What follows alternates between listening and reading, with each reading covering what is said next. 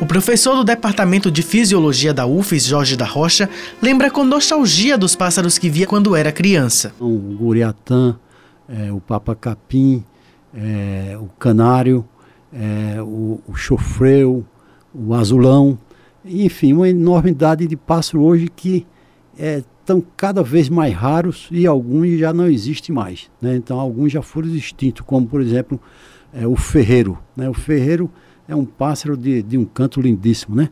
É raríssimo hoje você ver esses animais na natureza. Um dos motivos para isso é o tráfico de animais silvestres, uma prática criminosa que, segundo a Associação Amigo dos Animais, movimenta cerca de 10 bilhões de dólares e retira da natureza 38 milhões de espécies anualmente. Segundo a organização não governamental WWF, animal silvestre é aquele que não é doméstico, ou seja, que não está acostumado ao convívio humano e apresenta dificuldade caso seja retirado do habitat, como jacaré e arara. Há mais de oito anos, o professor Jorge desenvolve desenvolve um projeto de extensão na Universidade Federal de Sergipe, com o objetivo de combater o comércio da vida silvestre no estado. É, o projeto de extensão é, para combater o tráfico de animais silvestres em Sergipe, ele tem como principal proposta a educação é, é, sendo transmitida para a população para preservar as espécies silvestres, é, impedir o comércio ilegal e contar com a participação da, da, das pessoas para não colaborar com o tráfico. Literatura de cordel, palestras, distribuição de panfletos e divulgação de conteúdos nas redes sociais são mecanismos utilizados pelo projeto para conscientizar a população sergipana sobre os problemas do tráfico de animais. Com ações realizadas em mais de 40 municípios, o coordenador da atividade já observa resultados. A gente é, coleta dados estatísticos do IBAMA, que mostram que realmente o tráfico de animais silvestres existe em Sergipe e a, as maiores a, a, as maiores quantidades de animais traficados são os pássaros e também acompanha as apreensões da Polícia Militar e do IBAMA também e também é, a, a, visibilidade é, de animais sendo comercializados e expostos ao comércio tem diminuído muito. Né? E a gente também vê a redução é, nas feiras que tem é, vários lugares do estado de Sergipe, principalmente os interiores, tem feiras de, de pássaros livres, pássaros principalmente, e também de outros animais silvestres. Né?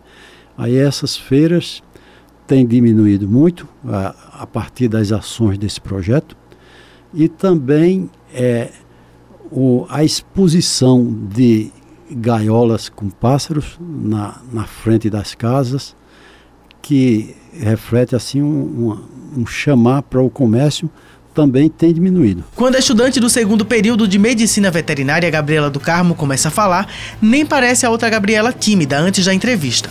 O professor ao lado dela sorri num gesto de orgulho. Gabriela contou que o projeto abriu os olhos dela sobre a área dos animais silvestres, um assunto que já despertaram o interesse da jovem antes da graduação. Participar desse projeto abriu, acho que, os olhos de todo mundo, trouxe dados para nós e que a gente está tentando passar para as outras pessoas, está tentando espalhar a mensagem dos dados infelizmente negativos que a gente tem hoje.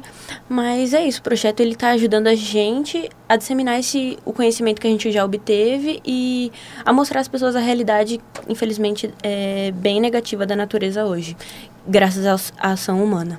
Elaine Brito, também estudante de medicina veterinária, veio preparada para a entrevista.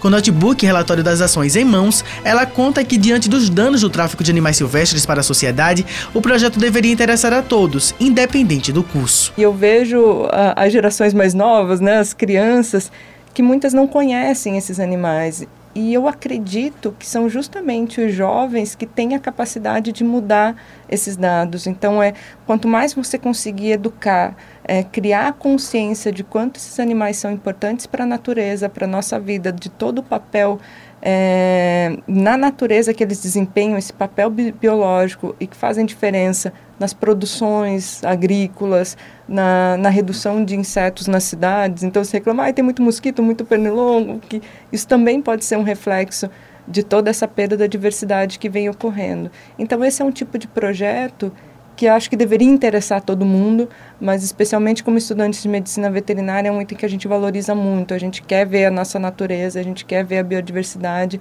é, crescendo e se reestruturando e conseguindo se regenerar. Segundo a lei número 9605, é crime matar, perseguir, caçar, apanhar, utilizar espécimes da fauna silvestre, nativos ou em rota migratória, sem a devida permissão, licença ou autorização da autoridade competente ou em desacordo com a obtida. A pena é de detenção de seis meses a um ano e multa. Abel Vitor para a Rádio UFES FM.